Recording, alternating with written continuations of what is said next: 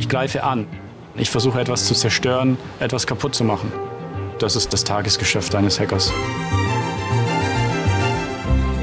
Benjamin Gnam hackt Systeme, umgeht Hindernisse, um Software sicherer zu machen. Heute jedenfalls.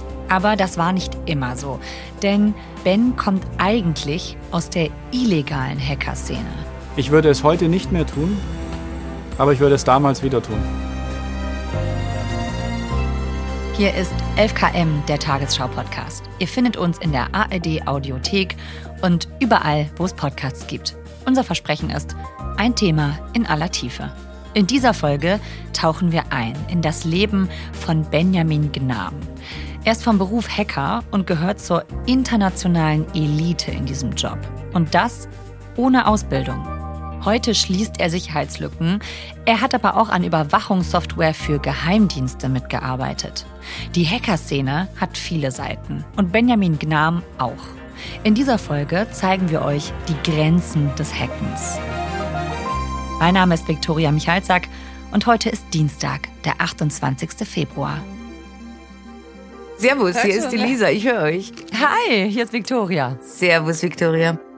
Lisa Wurscher ist Wirtschaftsjournalistin beim Bayerischen Rundfunk und sie ist nah an Ben rangekommen, ein Hacker mit teils krimineller Vergangenheit. Aber das war ein langer Prozess. Ben ist aus Bayern, aus Augsburg, der lebt da auch noch, der ist da geboren. Ähm, man kann sicher sagen, er gehört so zur internationalen Hacker-Elite, also der hat schon einiges drauf. Also der Ben ist tatsächlich, ich glaube, ein, ein geborener Nerd. Er sagt auch heute noch, er sei ein Nerd, also ein absoluter Computermensch, äh, der wohl als Kind und Jugendlicher es nicht so einfach hatte. In der Schule wurde gemobbt, teilweise auch, glaube ich, sogar körperlich angegangen und hatte also ein sehr unausgeprägtes Selbstbewusstsein und ähm, er sagt so mit acht, neun Jahren hat er dann seinen ersten Computer bekommen. Wann war das? Von welchem Jahr sprechen wir? Da? Naja, er ist jetzt 42, muss man zurückrechnen, wann ist er dann geboren? Das ist so 90er ja, ist das dann, oder? Dreh, ne? Also ja. Amiga-Zeit war das. Das ist ein sehr bekannter PC noch, wenn ja. für Leute, die sich da auskennen. Ja, stimmt. Ich glaube, der erste Computer hat er mir erzählt, das war sogar ein geliehener, ja, weil die Eltern waren jetzt, sie hatten nicht viel Geld, konnten sich das nicht leisten. Und der Ben sagt, er hat sich da hingesetzt und von da an war er am PC und war nicht mehr wegzubekommen. Also das hat ihn tatsächlich von Anfang Anfang an wohl extrem fasziniert. Was hat er denn da gemacht am PC gespielt? Gespielt, Computerspiele. Hat er jetzt teilweise heute noch und die waren teuer damals. Er sagte, so ein Spiel hat um die 100 Mark gekostet und okay. das konnten sich seine Eltern nicht leisten, ja, also no way. Mhm. Und dann hat er angefangen mal zu gucken, ja, vielleicht kann man die Dinger sich auch irgendwo ausleihen oder besorgen und kopieren. Und dann habe ich halt realisiert, es gibt manche Spiele, die kann man einfach kopieren und andere Spiele, die kann man nicht kopieren. Warum kann man die nicht kopieren? Und dann habe ich mich angefangen damit zu beschäftigen, äh, kann man vielleicht das ändern, dass sie nicht kopierbar sind. Das ist aber auch nicht so ganz legal, oder? Nee. Also die Gesetzeslage damals war schon noch eine andere als jetzt, aber es war immer schon Grauzone bis illegal, auch damals schon als Kind, ja. Aber okay. da hat er sich als Kind jetzt keinen Kopf gemacht. Er wollte halt einfach wissen, wie es geht. Es war ein reines Trial and Error. Und ja, so bin ich dann Schritt für Schritt immer tiefer reingerutscht, würde ich sagen.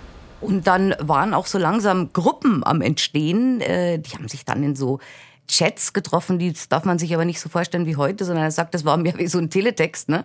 Wo man halt dann irgendwie so, das war so die Anfänge der Chats. Und ja, da hat man sich dann ausgetauscht, was hast du gemacht, was mache ich, so wie geht dieses, wie geht jenes. Und es gab tatsächlich eine Cracker-Szene, die ist, war damals sehr ausgeprägt die existiert immer noch, aber bei Weitem nicht mehr so wie damals. Also das Cracken, das ist dann das Kopieren von den Spielen gewesen. Genau, Cracken bedeutet, den Mechanismus einer Software zu überwinden, um sie einfach kopieren zu können. Das ja. ist Cracken im Gegensatz zum Hacken, ja. wo du in ein fremdes Computersystem eindringst. Okay, und darüber haben die sich dann online ausgetauscht, ähm, wie man welches Spiel am besten crackt. Genau, so Welche ging Software. das los. Genau. genau. Was war da so für ihn der Reiz dabei? Für ihn war der Reiz ausschließlich dieser Wettbewerb, wer ist der Beste. Hauptsache es ist anspruchsvoll und gibt dir die Möglichkeit zu demonstrieren, wie gut du bist. Die Leute fanden toll, was ich gemacht habe. Ähm, es war eine Bestätigung für mein, für mein Ego. Ich hatte endlich was, worauf ich stolz sein konnte. Also die haben dann äh, nicht nur Spiele gecrackt, sondern tatsächlich Software, also teure Software, die bis zu 50.000 Euro kostet. Ähm, da war es dann schon ein großes Rätsel. Ne? also, Zum Beispiel, was war das für Software? Also er sagt, die teuerste Software damals war so eine CAD-Software. Das brauchst du, das ist eine Firmensoftware, die brauchst du, um Gebäudepläne zu konstruieren oder irgendwelche Dinge zu machen. Mhm, okay. Das heißt äh, im Klartext, wenn du jetzt eine Software nimmst, die 50.000 Euro kostet und du crackst die, also du kannst die dann beliebig oft vervielfältigen mhm. und du hast irgendeinen Marktabnehmer, da kannst du die dann 30, 40, 50 tausendmal verkaufen. Ja. Und das haben die auch gemacht. Und das haben die auch gemacht, genau. Damit hatte zwar Ben nichts zu tun, also er hat mir erklärt, äh, das war dann irgendwann, als das gewachsen war, so strukturiert tatsächlich wie ein Unternehmen, wie ein Untergrundunternehmen. Ach. Es gab da verschiedene Abteilungen und jeder hatte so seinen Job. Da gab es dann die sogenannten Carder, mhm. die Carder von Card, Kreditkarte. Mhm. Und die haben ja, ich meine, das ist wirklich kein Spaß, ne? das ist hochkriminell, die haben Kreditkartendaten geklaut. Mhm. Und ähm, eben diese Software mit diesen geklauten Kreditkarten äh, besorgt. Ne?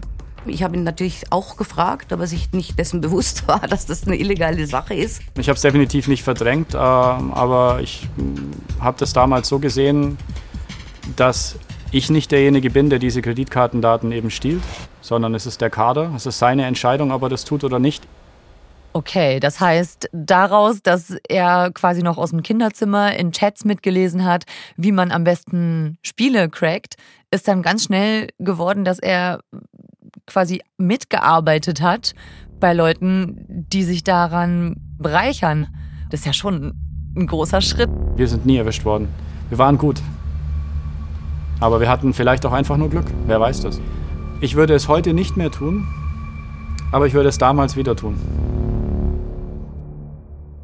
Wo steht er denn da gerade so in seinem Leben? Da steht er eigentlich vor dem Nichts, muss man sagen, ja, weil er hatte sich ja ausschließlich mit Computern beschäftigt, hat auch äh, Fachabitur gemacht, ein sehr schlechtes Fachabitur, hm. ähm, weil es ihn nicht interessiert hat. Er sagt, wenn ich mich für was nicht interessiere, dann bin ich da nicht leistungsfähig, das, da kann ich keine Leistung bringen. Mhm. Und hat sich dann eben entschieden, äh, ein Studium zu beginnen um einfach sein Leben irgendwie auf die Kette zu kriegen. Langsam. Was für ein Studium war das? Er hat ähm, Informatik studiert ein paar Semester. Wie könnte es anders sein? Wie könnte es anders sein? Was sonst, klar. Aber nur vier Semester in München und dann ähm, hat er festgestellt, dass sein Professor wesentlich schlechter programmiert als er. Und das war dann so der Tag, an dem er sich gedacht hat, hey, was bringt mir das eigentlich hier, was soll das? Und dann hat er es tatsächlich geschmissen. Und dann ist er ohne Abschluss von der Uni? Dann ist er ohne Abschluss und dann stand er da und dann, also er hat mir wörtlich gesagt, da hatte ich echt Probleme, weil ähm, da habe ich mir gedacht. Jetzt hast du wirklich alles verkackt, was man irgendwie so verkacken kann. Entschuldigung. Und da, da musste ich ganz, ganz lange dran knabbern. Und es knabbert auch heute noch an mir. Da war er in keiner guten Lebensphase. Nee, klingt nicht so gut. Hat er denn Freunde oder Familie, jemand in seinem Umfeld, der ihm Halt gibt? Ja, er hatte ähm, zu dem damaligen Zeitpunkt kannte er seine jetzige Frau schon, die waren damals aber glaube ich noch nicht verheiratet mhm. und äh, die hat studiert und ähm, war wohl auch kein Problem. Als wir zusammengezogen sind, hat er mir erklärt, was ich machen muss, wenn die Polizei vor der Tür steht was super war. Ich habe gerade Magisterarbeit geschrieben und dann sagte er, ja, leg dir lieber eine Sicherheitskopie bei deinen Eltern oder so an, weil wenn die kommen, dann nehmen die alle Computer mit. Hatte ich natürlich schon ein bisschen Schiss. Dann gesagt, kannst du bitte die Füße stillhalten, bis ich die abgegeben habe, die Arbeit. Ich meine, hallo. Okay. Wie geht's denn dann beruflich weiter für Ben? Ja, erstmal mit Aushilfsjobs. Also er hat sich halt einfach irgendwie versucht, über Wasser zu halten. Hm. Hat dann wohl in Augsburg in so einer Bar gearbeitet und hat hin und wieder mal eine Bewerbung geschrieben, aber und äh, eine Firma, die, die hat er angeschrieben, mm, dass er ihre Produkte gecrackt hat. Ich habe nicht mal eine Rückantwort äh, erhalten. Also da kam gar nichts. Und ich dachte mir, okay, schade. Hab das schon lange abgehackt. Okay, also äh, war das die Bewerbung oder hat er denen einfach nur geschrieben, hallo, ich habe eure Software gecrackt? Nee, er hat tatsächlich eine Bewerbung geschrieben. Und er sagt aber, die Bewerbung war schon ganz schrecklich. Sie haben sie ihm dann nochmal gezeigt. Er sagt, die war voller Rechtschreibfehler und das ist ihm heute noch peinlich. Also ganz furchtbar war die wohl. Mhm. Aber in diese Bewerbung hat er tatsächlich reingeschrieben, er hätte ihre Produkte gecrackt und er könnte ihnen helfen, die sicherer zu machen. Und das hat die dann irgendwie doch interessiert, wer da dahinter steckt. Das war ein kalkuliertes Risiko, was ich eingegangen bin damals, weil ich mir dachte, Natürlich könnten die da jetzt zur Polizei gehen und sagen, hey, da ist einer, der sagt, der hat unsere Produkte geknackt, aber ich habe das Risiko einfach, das habe ich in Kauf genommen. Und die beschäftigen ihn dann? Das war dann der Anfang. Das war der Anfang meiner beruflichen Karriere.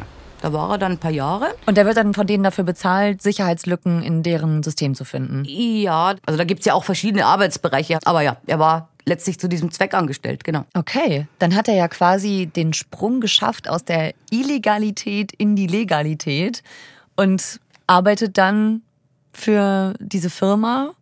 Er nutzt ja dann quasi sein Talent, um die Sicherheitslücken äh, zu schließen. Macht er das heute noch? Das macht er tatsächlich heute noch oder heute wieder, muss man sagen. Er ist aktuell beschäftigt bei BlackBerry und die, die machen auch Software, die verkaufen Software.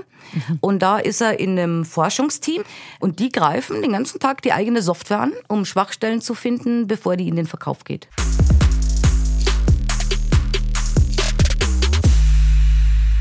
Du hast eben gesagt, er ist wieder in der Legalität. Was war denn in der Zwischenzeit? Also er hatte da mehrere Stationen bei verschiedenen Firmen. Also es ist wohl so, wenn du ähm, ein gut qualifizierter Hacker bist, dann kannst du dir die Jobs wirklich aussuchen. Und die werden abgeworben. Ne? Also die, der muss jetzt keine Bewerbung mehr schreiben, schon lange nicht mehr. Mhm. Und ähm, ja, der, wie ich finde, oder jetzt auch journalistisch gesehen natürlich mit Abstand interessanteste Bereich war ja war mal bei einer Münchner Firma mit dem Namen Finn Fischer. Mhm. Und äh, Finn Fischer, das war so, er fing da an, glaube ich, 2013. Und die waren zum damaligen Zeitpunkt so eigentlich die größte und bekannteste Firma weltweit, die Überwachungssoftware hergestellt hat. Also er hat mir auch erzählt, er ist da auch abgeworben worden ähm, durch einen Anruf von dem damaligen Geschäftsführer. Äh, der hat gesagt, er hat ihm auch nicht gesagt, von wem er seinen, seine Kontaktdaten hat, aber er könnte sich da wohl eignen. Und der hat ihm damals schon, also vor der, bevor er, sie, er angestellt wurde, dort gesagt, hey, wir sind eine umstrittene Firma, ja. Ähm, guck dir das mal in Ruhe an und entscheide dann, ob du bei uns arbeiten willst oder nicht. Ich habe den Job dann angenommen und es war offensichtlich von Interesse für mich. Ist auch schon eine Ansage, ne? Wenn man Leute so abwirbt mit dem, mit so einer Selbstdarstellung, schon interessant. Das waren die, die auch den Staatstrojaner gemacht haben, den Deutschland damals auch benutzt hat, oder? Genau richtig. Also Finn Fischer, ja, Überwachungssoftware ist ein anderes Wort dafür, ist Staatstrojaner oder Kritiker sagen auch Cyberwaffen. Ja, es hat unter anderem Deutschland benutzt, aber äh, Ben hat da halt dran dann geschrieben, er hat den mitentwickelt. Den Staatstrojaner. Den Staatstrojaner. Den so hat er mitgeschrieben. Okay. Also so ein Staatstrojaner, das heißt deswegen Trojaner, weil es eben erst nicht zu erkennen ist. Es ist eine Software, die kommt dann heimlich, unerkannt auf Rechner und das benutzt dann zum Beispiel die Polizei oder Geheimdienste und die können dann zum Beispiel sehen, was man googelt, ähm, Gespräche abhören, ähm, solche Sachen. Absolut. Also ähm, wenn du einen Staatstrojaner auf deinem Handy oder wo auch immer hast, dann kann man sagen, der Geheimdienst sitzt in deinem Handy. Der kriegt wirklich alles mit. Mit wem du sprichst, wen du anrufst, wer dich anruft, alles. Und genau diese Software oder diese Firmen waren ja auch mal in der Kritik damals, denn diese Software hat ja nicht nur der deutsche Staat benutzt, sondern auch ein paar nichtdemokratische Staaten. Konkret geht es um Produkte, die offenbar im Ausland, unter anderem in der Türkei, gegen Oppositionelle eingesetzt wurden. Genau so ist es. Also es läuft aktuell tatsächlich eine Strafanzeige gegen Finn Fischer. Mhm. Die sind übrigens mittlerweile insolvent, ja. Also in welchem Zusammenhang das steht, kann man nur vermuten. Ah, die gibt's nicht mehr. Die gibt's nicht mehr. Die sollen mutmaßlich, muss man sagen, es gibt noch kein Ermittlungsergebnis, mutmaßlich diesen Staatstrojaner auch exportiert haben A schon mal ohne Exportgenehmigung. Sodass die Türkei dann eben auch ihre Bürger, vielleicht Oppositionelle, damit ausspähen könnte. Nicht könnte, sondern wohl getan hat. Mhm. Also nach Lage der Indizien ist es tatsächlich so, es gab doch 2016 diesen versuchten Putsch in der Türkei, wenn ihr euch daran erinnert. Mhm. Und äh, da war es wohl so, dass dieser Finspy-Trojaner ähm, entdeckt worden ist in der Türkei und man auch diese Informationen, die man durch dieses illegale Ausspähen gewonnen hat, äh, dazu benutzt hat, um zum Beispiel oppositionelle Dissidenten ähm, ja, zu verfolgen und teilweise sind die auch sogar eingesperrt worden. Ne? Ja, und Ben war daran beteiligt an dieser Software. Der hat mehrere Jahre für dieses Unternehmen gearbeitet. Da hast du ihn bestimmt nachgefragt, ob ja, er das absolut. gewusst hat, oder? Wohin das geht? Absolut. Also ähm, er sagt, es lässt sich nicht genau rückverfolgen, aber so vom zeitlichen Ablauf ist es doch schon sehr wahrscheinlich, dass er genau an diesem Türkei-Trojaner mitgeschrieben hat, ja. Äh, ben Saar hat mir gesagt, er hat's nicht gewusst. Also da waren wohl die Entwickler streng getrennt von der Kundendatei. Was ich mir auch tatsächlich vorstellen kann, weil du hast ja da viel mit Geheimdiensten und so zu tun. Also dass da nicht im ganzen Unternehmen bekannt ist, wer jetzt die Kunden sind, leuchtet mir jetzt noch ein. Aber ich sage jetzt mal, ähm, es lag ja schon auf der Hand. Also ich habe den Ben schon als einen Menschen erlebt, der eine gewisse Moral hat. Mhm. Seine persönliche Moral, sicherlich, ja. Aber ähm, so habe ich ihn erlebt und so empfinde ich ihn auch immer noch. Also ich finde ihn letztlich einen sehr integeren Menschen, der sich auch viele Gedanken macht über das, was er tut. Tut er definitiv, ja. Auch wenn es ein Einzelfall ist, werden vielleicht am Ende trotzdem Menschen dadurch geschädigt. Das kann ich nicht wegreden. Zu den Kunden dieses Unternehmens gehören auch deutsche Bundes- und Landeskriminalämter. Dass der Staat seine Bürger ausspioniert, das ist ja eigentlich immer ein streitbares Thema. Was sagt er denn dazu? Also da hat er eine ganz klare Meinung. Ähm, er sagt ja, wir brauchen Staatstrojaner, ganz klar. Also ein absoluter Befürworter von Staatstrojanern, heute noch. Ich meine, normalerweise kriegst du solche Leute wie den Ben gar nicht vor die Kamera oder mindestens anonym, ne? Mhm. Und er geht ja mit Gesicht, er ist mit Gesicht, mit seinem vollen Namen. Ich war eigentlich immer relativ lang jetzt so in so einem Art Schattendasein, was meine Karriere angeht. Und ähm, das war auch okay bis jetzt, aber ich möchte langsam auch ein bisschen mehr transportieren von dem, was ich denke. Und es gibt in dieser sogenannten White Hacker Szene, Chaos Computer Club zum Beispiel kennen die meisten, ne? Ist so, ich sagte, da gibt's immer Also die Whitehead Hacker, das sind ja die guten Hacker quasi. Genau, das sind die guten Hacker, die mit ihren Skills Gutes tun und im Gegensatz dazu gibt's die Black äh, die illegale Sachen machen. Diese ganzen Whiteheads, da, also Chaos Computer Club, glaube ich, haben die meisten schon mal gehört, ja. Und mhm. da sagt er, also solche Whiteheads, die haben halt eine ganz klare Position und greifen das immer nur an und stellen immer nur die negativen Seiten dar. Und ihm ist es wichtig, auch mal zu sagen, hey, aber wir brauchen so einen Staatstrojaner, weil das ist nichts anderes als eine digitale Waffe. Das Gewaltmonopol bei uns in Deutschland hat die Polizei und noch ein paar andere Einrichtungen. Und ich denke einfach, dass es ist, wenn wir das akzeptieren, dann muss uns doch auch klar sein, dass diese Menschen Werkzeuge brauchen. Das ist seine Position. Ihr habt äh, auch eine Gegenposition dazu angehört, ne? Ja, absolut. Den äh, Ulf Burmeier von der Gesellschaft für Freiheitsrechte diese Gesellschaft für Freiheitsrechte und noch andere haben zum Beispiel auch diese Strafanzeige gegen Finn Fischer gestellt. Finn Fischer hat da aus unserer Sicht nicht genau genug hingeschaut, ob äh, diese Cyberwaffen für legitime Zwecke eingesetzt werden oder eben für illegitime Zwecke. Und deswegen haben wir Strafanzeige gestellt. Und diese Strafanzeige war auch insofern erfolgreich, als es nach einer Weile zu Durchsuchungen am Firmensitz von Finn Fischer in München gekommen ist. Okay, die sind das ein bisschen anders. Der Staatstrojaner entwickelt, schafft damit Cyberwaffen. Das ist völlig klar. Mhm. Also Ben steht auf dem Standpunkt, Staatstrojaner brauchen wir, um, um Kriminelle zu überwachen, Terroristen zu überwachen.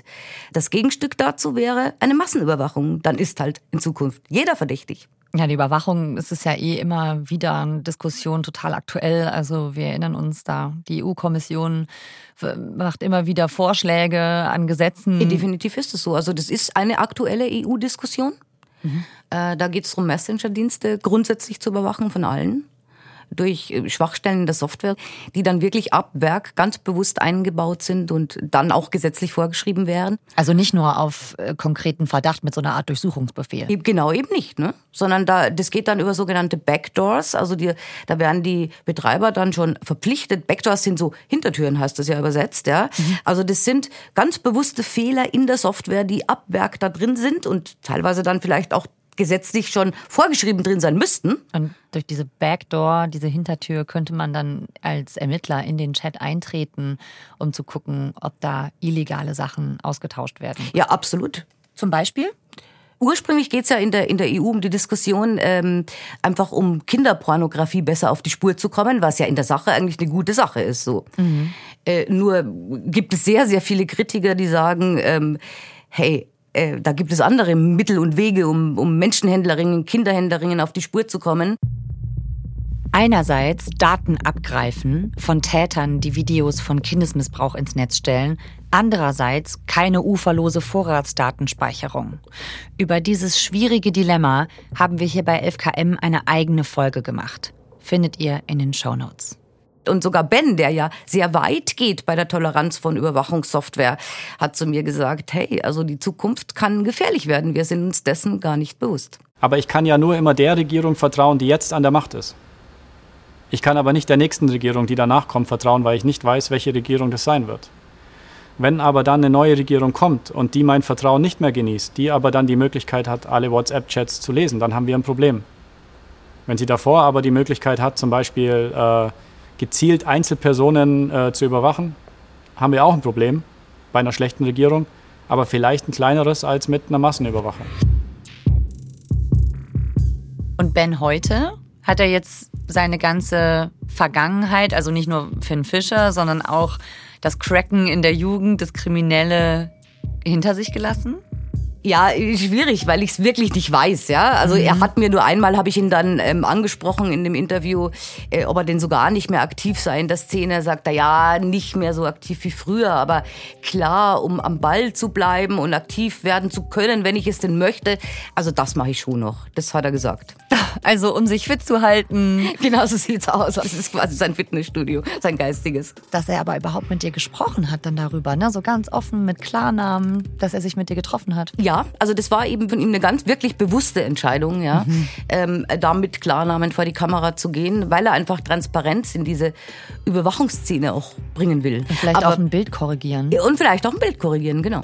Mhm. Wobei man sich schon klar machen muss, ich bin sicher, der Ben hat auch nur wirklich die Dinge erzählt, die er erzählen wollte. Ja? Mhm. Und du hast auch als Journalist einfach irgendwann eine natürliche Grenze. Aber es ist schon so, wenn du, wir haben ja vier Monate da gedreht und umso mehr kannst du dann schon feststellen, macht er auf. Dann sagt er, beantwortet er dir, dir vielleicht mal eine Frage, die er dir vor zwei Monaten so noch nicht beantwortet hätte. Also hast du ihn auch Stück für Stück erst so dazu gebracht, sich zu öffnen, klar. Genau, ihn gecrackt sozusagen. Hast du Ben auch gecrackt, okay. Ja, Lisa, vielen, vielen Dank, dass du uns von dieser Geschichte erzählt hast. Ja, sehr gerne. Das war unsere Folge für heute hier bei 11KM, der Tagesschau-Podcast. Wie Benjamin Gnam sein Geld verdient als Hacker und kleiner Spoiler, er verdient ziemlich viel mittlerweile, das seht ihr in Moneymaker, Lisa Wurschers Fernsehdoku in der ARD Mediathek. Lisa begleitet Ben dort auch zu einer Hackerkonferenz und trifft ihn auch zu Hause bei seiner Familie oder bei der Arbeit im Coworking Space. Genau, der sitzt da und ähm, da kommst du auch nicht drauf. Also er teilt sich das Büro noch mit ein paar anderen. Aber da hatte sich gerade die Deutsche Bahn ein Büro angemietet gegenüber. Und die haben da irgendeinen Fahrkartenverkauf aufgezogen und ähm, ja, so eine Kollegin von der Deutschen Bahn kam dann mal, die hat sich dann interessiert, was wir hier drehen. Ne? Und ähm, dann sage ich, erzähl doch Ben. Und so und der Ben dann so, ja, also es ist so, ähm, ich bin Hacker. und dann das Gesicht der Frau war wirklich so, ich glaube, die fand es jetzt gerade nicht in dem Moment so wahnsinnig schick, sich mit dem Hackers Büro zu teilen. Die Doku, die verlinken wir euch natürlich in den Show Notes. Uns, also 11KM, der Tagesschau-Podcast, findet ihr in der ARD Audiothek. Hat euch diese Folge gefallen? Dann abonniert uns gerne. Falls ihr Feedback für uns zu dieser Folge habt, 11km.tagesschau.de ist unsere E-Mail-Adresse. Autorin dieser Folge ist Jasmin Brock. Mitgearbeitet haben Sandro Schröder und Marc Hoffmann. Produktion Jonas Teichmann, Fabian Zweck, Florian Teichmann und Christine Dreier. Redaktionsleitung Fumiko Lipp und Lena Gürtler. Mein Name ist Viktoria Michalzack. FKM, der Tagesschau-Podcast, ist eine Produktion von BR24 und NDR Info. Wir hören uns. Ciao.